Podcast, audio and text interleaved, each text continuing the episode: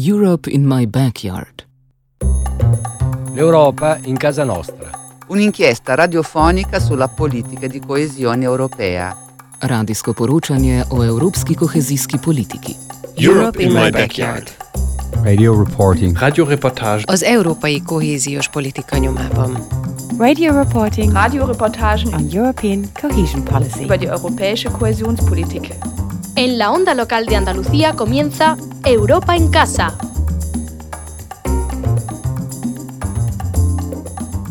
Muy buenas tardes, regresamos en este mediodía del miércoles 22 de junio la programación de Onda Local de Andalucía para ofrecerte un nuevo capítulo de Europa en Casa, el espacio radiofónico que esta temporada nos está permitiendo acercarte cada semana a esta hora de la tarde muchos y muy interesantes temas relacionados eh, con iniciativas de progreso y mejora que se llevan a cabo en Andalucía con el respaldo de fondos, de programas y de proyectos impulsados por la Comisión Europea.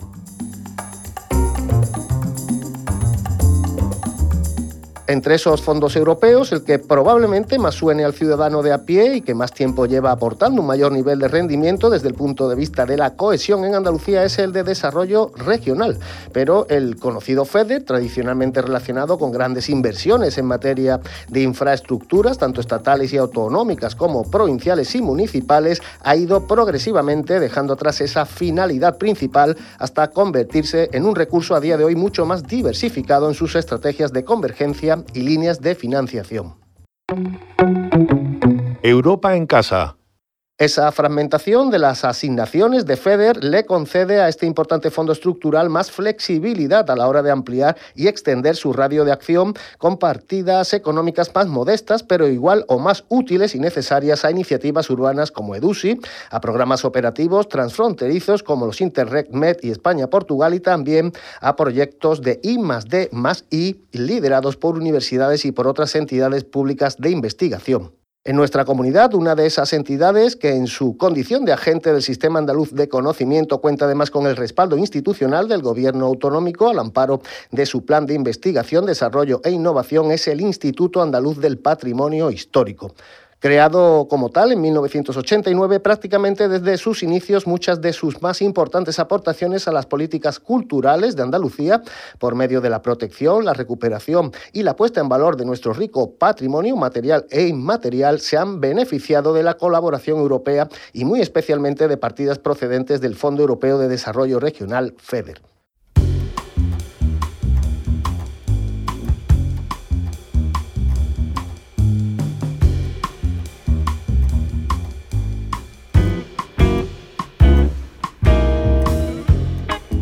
Desde su sede principal, ubicada en el conjunto del Monasterio de la Cartuja de Sevilla, este organismo público, después de más de tres décadas de vida, sigue actualmente contribuyendo al conocimiento, reconocimiento y difusión de un patrimonio histórico, arqueológico, monumental, etnográfico y antropológico de valor incalculable que gracias a su cualificada labor sigue creciendo y enriqueciéndose labor desarrollada por muchos y muchas brillantes profesionales andaluces y andaluzas que cada día ponen sus capacidades investigadoras y especializaciones académicas al servicio de interesantes proyectos encaminados todos ellos a un mismo fin, que no es otro que la puesta en valor de los innumerables bienes culturales que encierra nuestro tesoro patrimonial.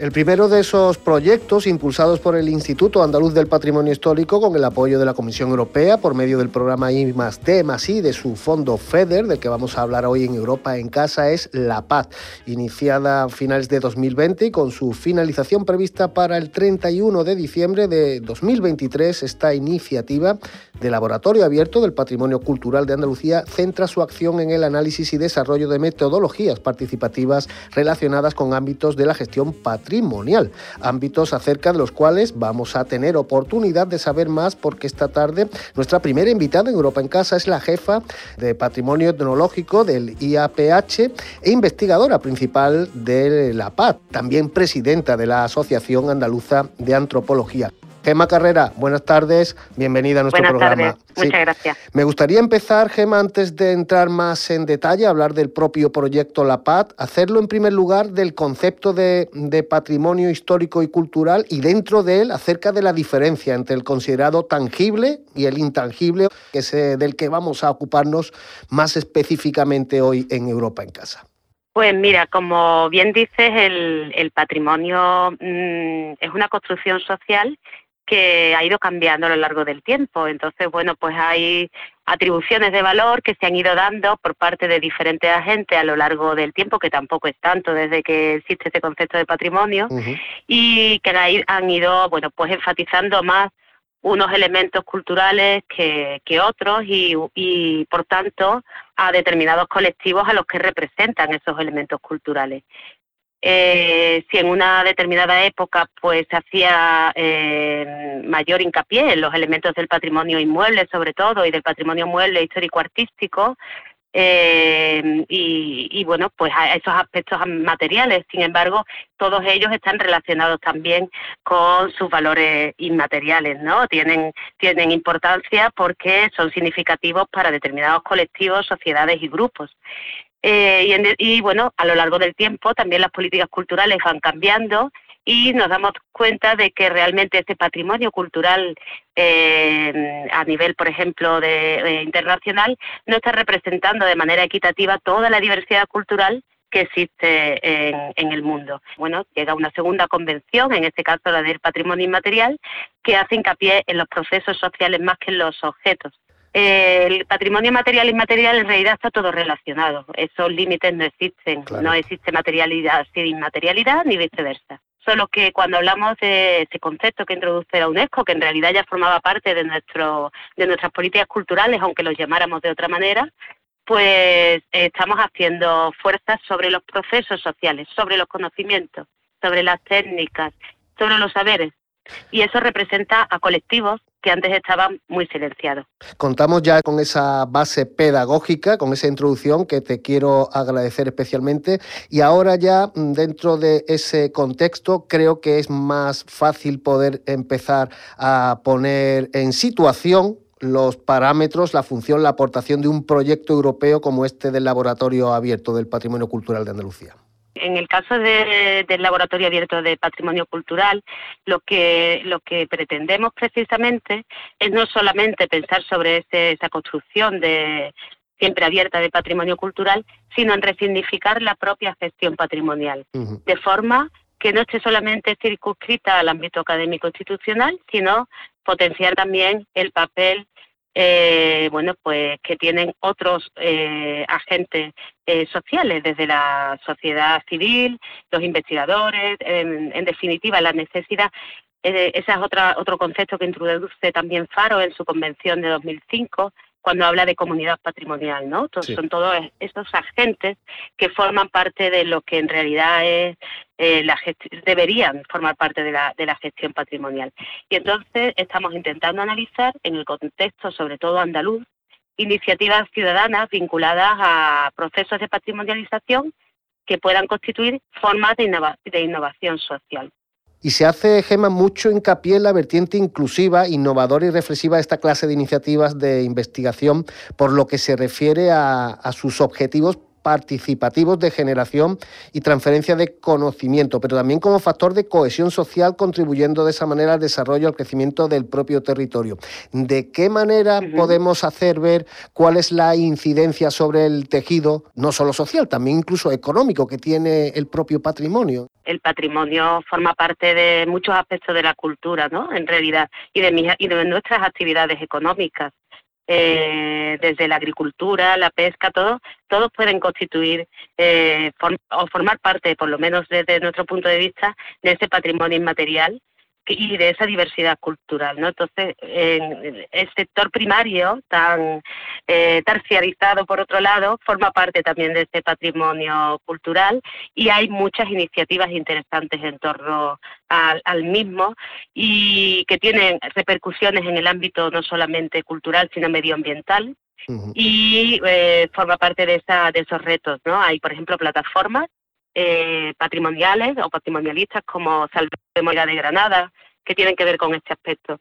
Pero también hay muchas otras iniciativas en otros ámbitos, en el ámbito urbano, por ejemplo, eh, como puede ser el, el, caso de la estrategia PAX Patios de la Zarquía, que propone una forma diferente de utilizar ese, eh, esos patios de Córdoba, que por cierto han sido declarados como patrimonio inmaterial de la humanidad por los rituales festivos que se celebran en él, sobre todo la fiesta de los patios, pero que tienen muchísimos valores inmateriales más allá de, la fiesta y que tienen que ver con las formas de eh, convivencia y de, y de, y, de, habitar una ciudad, sobre todo en el ámbito mediterráneo. Y en el caso de PAX, pues lo que proponen es otra forma de gestionar ese hábitat urbano, eh, eh, bueno, incorporando, digamos, a, la rehabilitación de los patios a, las personas eh, que habitan Córdoba de otra manera, que no pueden a lo mejor rehabilitar una casa patio para vivir en ella y proponen una manera pues de cooperativas en vivienda de sesión de uso para para rehabilitar estos espacios y bueno crear una, una nueva forma de, de, crear ciudad. Y si eso lo llevamos a la dimensión comunitaria, ¿qué elementos de cooperación, de colaboración en red aportan esta clase de proyectos europeos, tanto a nivel de la propia capacitación profesional como de establecer conexiones con otros países, con otras regiones, en, en, esos, en esa forma de analizar, de registrar, de difundir la información, incluso de compartir metodologías o criterios? ¿Es aquí donde entra en juego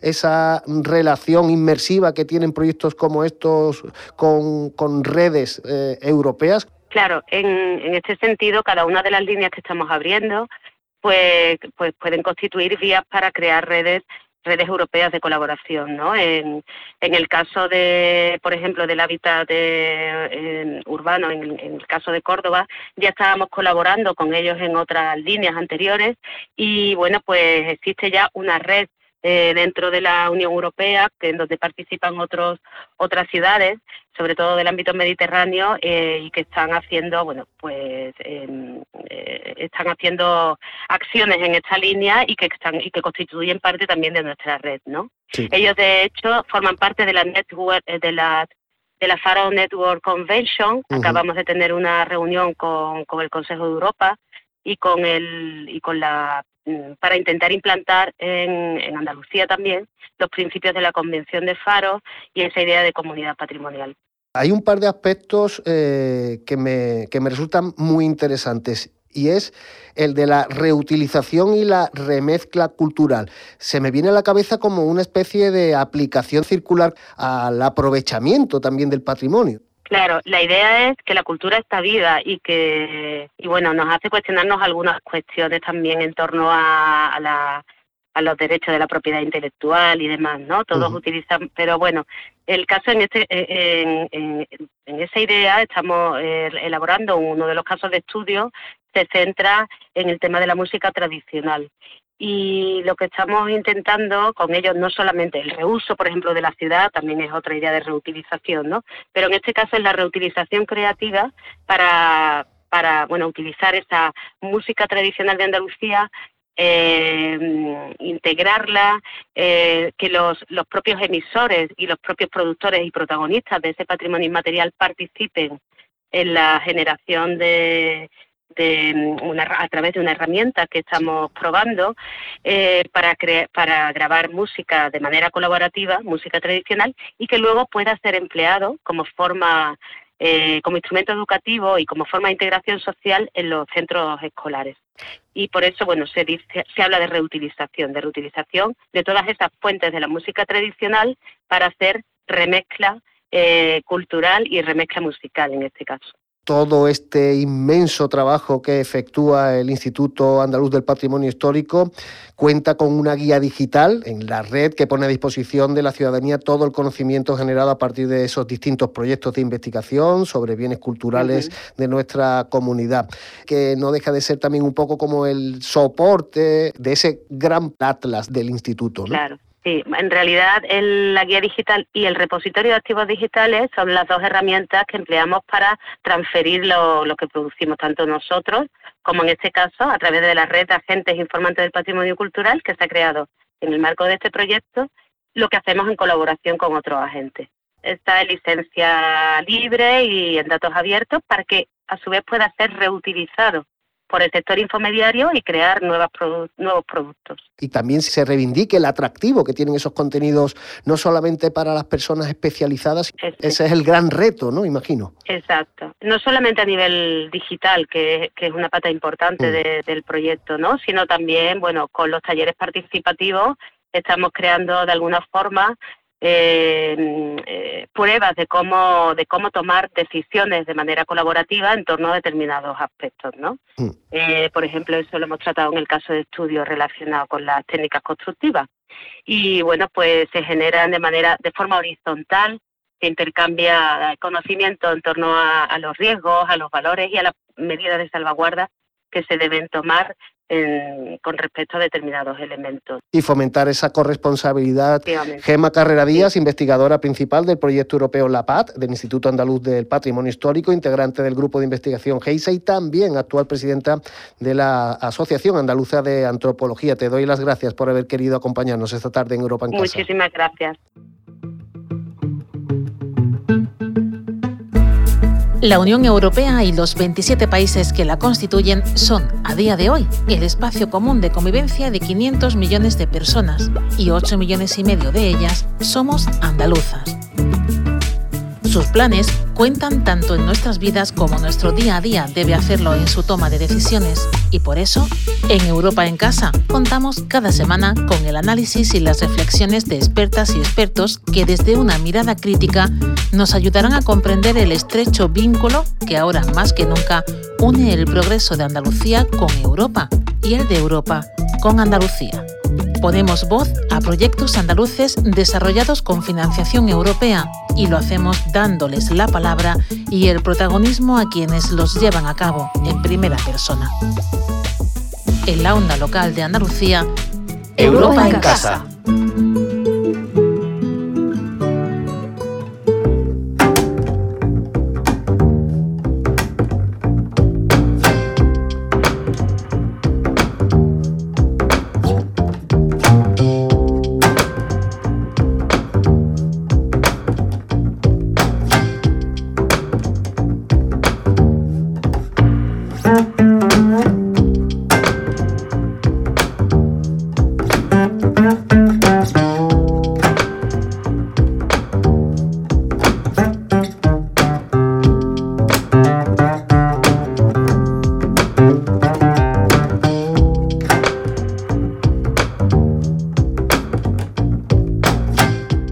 Continuamos contigo en Europa en Casa, en esta franja de mediodía de Onda Local de Andalucía y vamos a seguir haciéndolo ahora deteniéndonos en otro proyecto europeo como el anterior de la PAT, eh, puesto recientemente en marcha por el Instituto Andaluz del Patrimonio Histórico con cargo a los presupuestos prorrogados del Fondo de Cohesión para el Desarrollo Regional FEDER y dentro de la convocatoria de 2020 del conocido como PAIDI, el Plan Andaluz de Investigación, Desarrollo e Innovación perteneciente a la Consejería de Cultura. El proyecto Sin Par arrancó a comienzos del mes de octubre del pasado año con el propósito de desarrollar un sistema de innovación para el patrimonio de la Andalucía rural y hasta su finalización prevista para el 31 de diciembre de este 2022 va a seguir contando con la dirección científica de la doctora en arquitectura y experta en sostenibilidad del patrimonio urbano y territorial andaluz, Blanca del Espino. Hola Blanca, ¿qué tal? Saludos y bienvenida a Europa en Casa. Hola, ¿qué tal? Muchas gracias. Simpar propone la investigación de estrategias de innovación en la intervención, gestión y comunicación del patrimonio disperso existente en las zonas rurales de Andalucía mediante la incorporación de nuevas tecnologías y de redes de cooperación territorial, que es como se define sobre el papel este proyecto. Tradúcenos esto.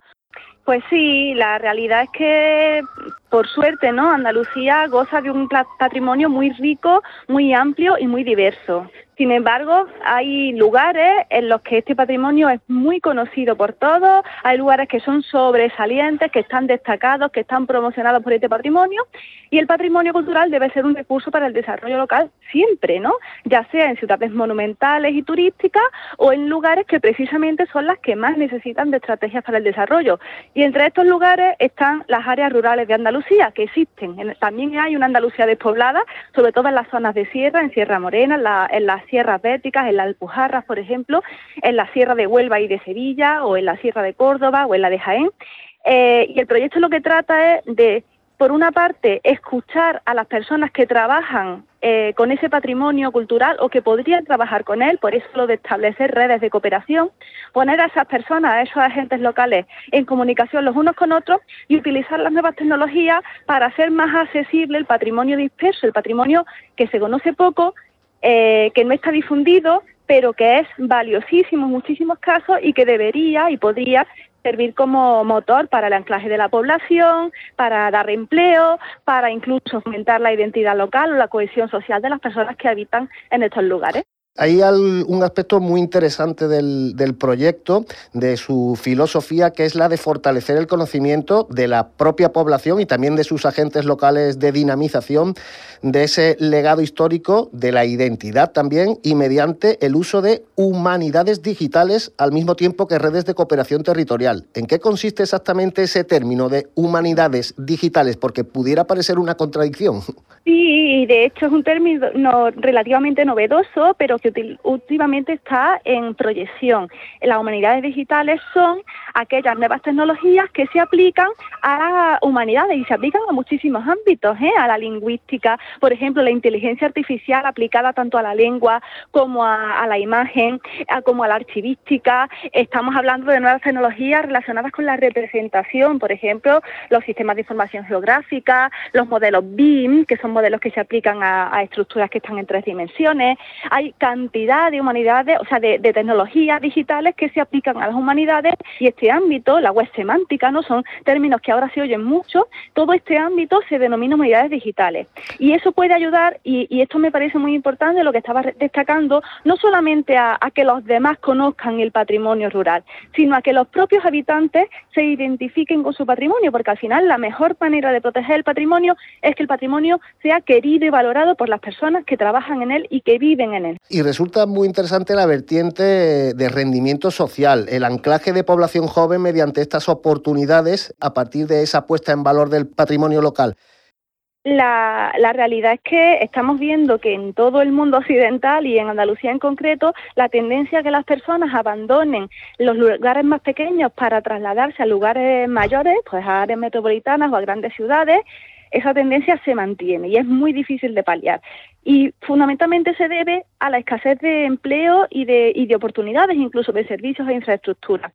La idea es que el patrimonio genera eh, mucha riqueza y no solamente hablamos de una riqueza inmediatamente económica, que también a través del empleo, sino también mucha riqueza social. El, patrimonio genera identidad y cohesión, un sentimiento de pertenencia a la tierra. Entonces, tanto mediante la generación de nuevas oportunidades de empleo como mediante el fomento de que las personas se sientan vinculadas a su tierra, al lugar que habitan, lo que intentamos es contribuir pues desde un punto de vista humilde ¿no? y en lo relacionado con el patrimonio cultural, que es el área que trabajamos, contribuir a que estas personas jóvenes no abandonen sus lugares de origen o regresen a ellos, o incluso personas que no viven en estos lugares encuentren oportunidades y una buena alternativa de vida en, estas áreas que, como digo, son ricas y, diversas y, muy sanas, ¿eh? lugares muy habitables y muy sanos. Hemos hablado antes del proyecto La Paz con Gema Carrera. Ahora estamos hablando del Simpar contigo. ¿Qué elementos comunes aporta esa naturaleza comunitaria, esa, esa naturaleza europea a esta clase de iniciativas que se acaban integrando en ese objetivo general del Instituto de Patrimonio Histórico? Pues hay muchísimas afinidades, entre otras cuestiones porque además tanto el proyecto de la paz que hemos visto antes como Simpar el que estamos viendo ahora, ambos se integran en proyectos de largo recorrido que como bien decía el, Instituto desarrolla. Por ejemplo, en nuestro caso, la Guía Digital del Patrimonio Cultural de Andalucía se va a ver enriquecida por toda la documentación, identificación de nuevos elementos patrimoniales que estamos descubriendo gracias a la cartografía colaborativa que tiene nuestro proyecto. Tenemos un mapa colaborativo en el que las personas que habitan en estos lugares o las que los visitan pueden añadir elementos patrimoniales que no están en la guía porque los desconocemos o porque no hay recursos. Igualmente, la red de agentes informantes del patrimonio cultural también se enriquece porque estamos conociendo nuevos agentes a través de las redes sociales, estamos abriendo la oportunidad a que cualquier persona participe, aporte información sobre el patrimonio cultural de Andalucía y en esto consiste la red de agentes informantes. Así que sí, desde el IAPH intentamos fomentar proyectos que enriquezcan y que aporten innovación a, a otras cuestiones de largo recorrido que ya estamos desarrollando. Y por último, y es un aspecto que hemos tenido ocasión de hablar fuera de micrófono, todo el mundo conoce eh, cuál es eh, la identidad del patrimonio tangible, del patrimonio material, pero me comentabas que ha experimentado una especie de boom eh, la reivindicación por parte de estos territorios de ese legado, de ese patrimonio intangible o inmaterial. ¿En qué se está traduciendo esa eclosión de esa distinta vertiente patrimonial de nuestra comunidad?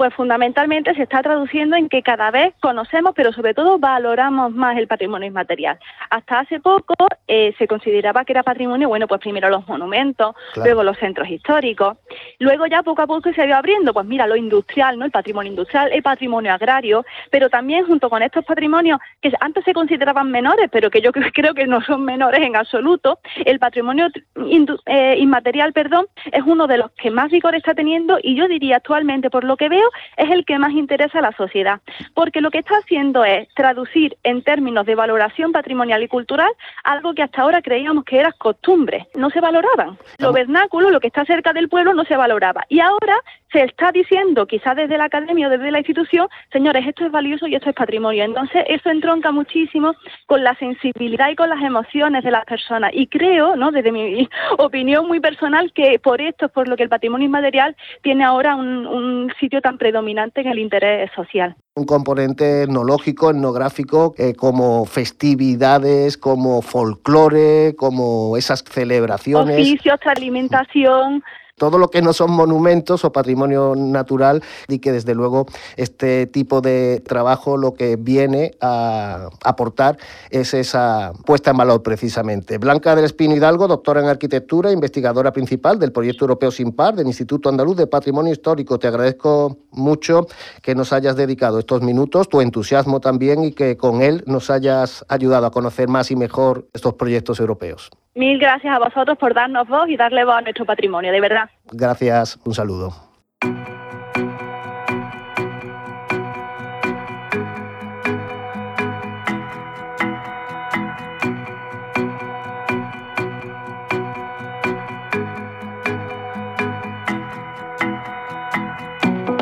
Desde Europa en Casa y Onda Local de Andalucía queremos antes de marcharnos hoy recomendarte que si te interesan los temas que solemos tratar en este espacio cada semana, no te vayas a perder el próximo jueves 30 de junio entre las 6 y las 7 de la tarde el webinar Presente y Futuro de los Fondos Europeos en Andalucía.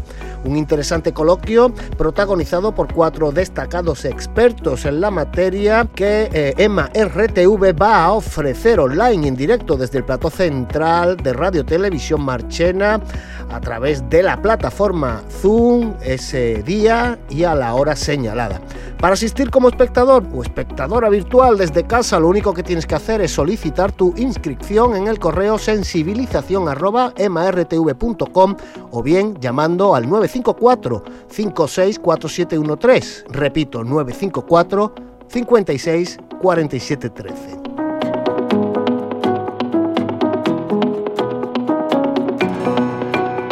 Llegamos al final de esta ya decimoséptima entrega de Europa en Casa y lo hacemos invitándote a que acudas de nuevo dentro de siete días a esta cita radiofónica que tenemos contigo a través del dial de tu emisora municipal, comunitaria o educativa, escrita a la red de EMA RTV.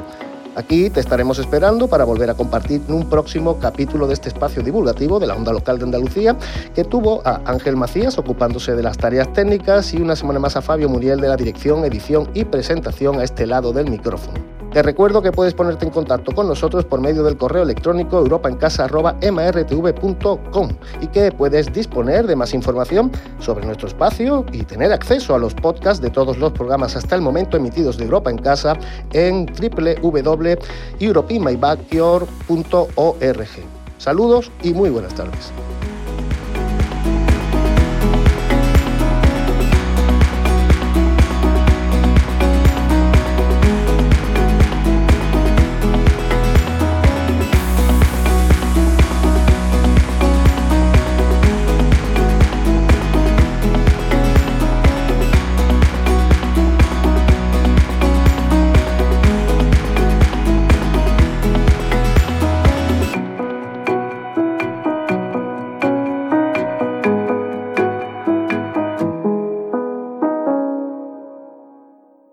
Europa en Casa, un proyecto de comunicación coordinado por EMA RTV con la financiación de la Dirección General de Política Regional y Urbana de la Comisión Europea.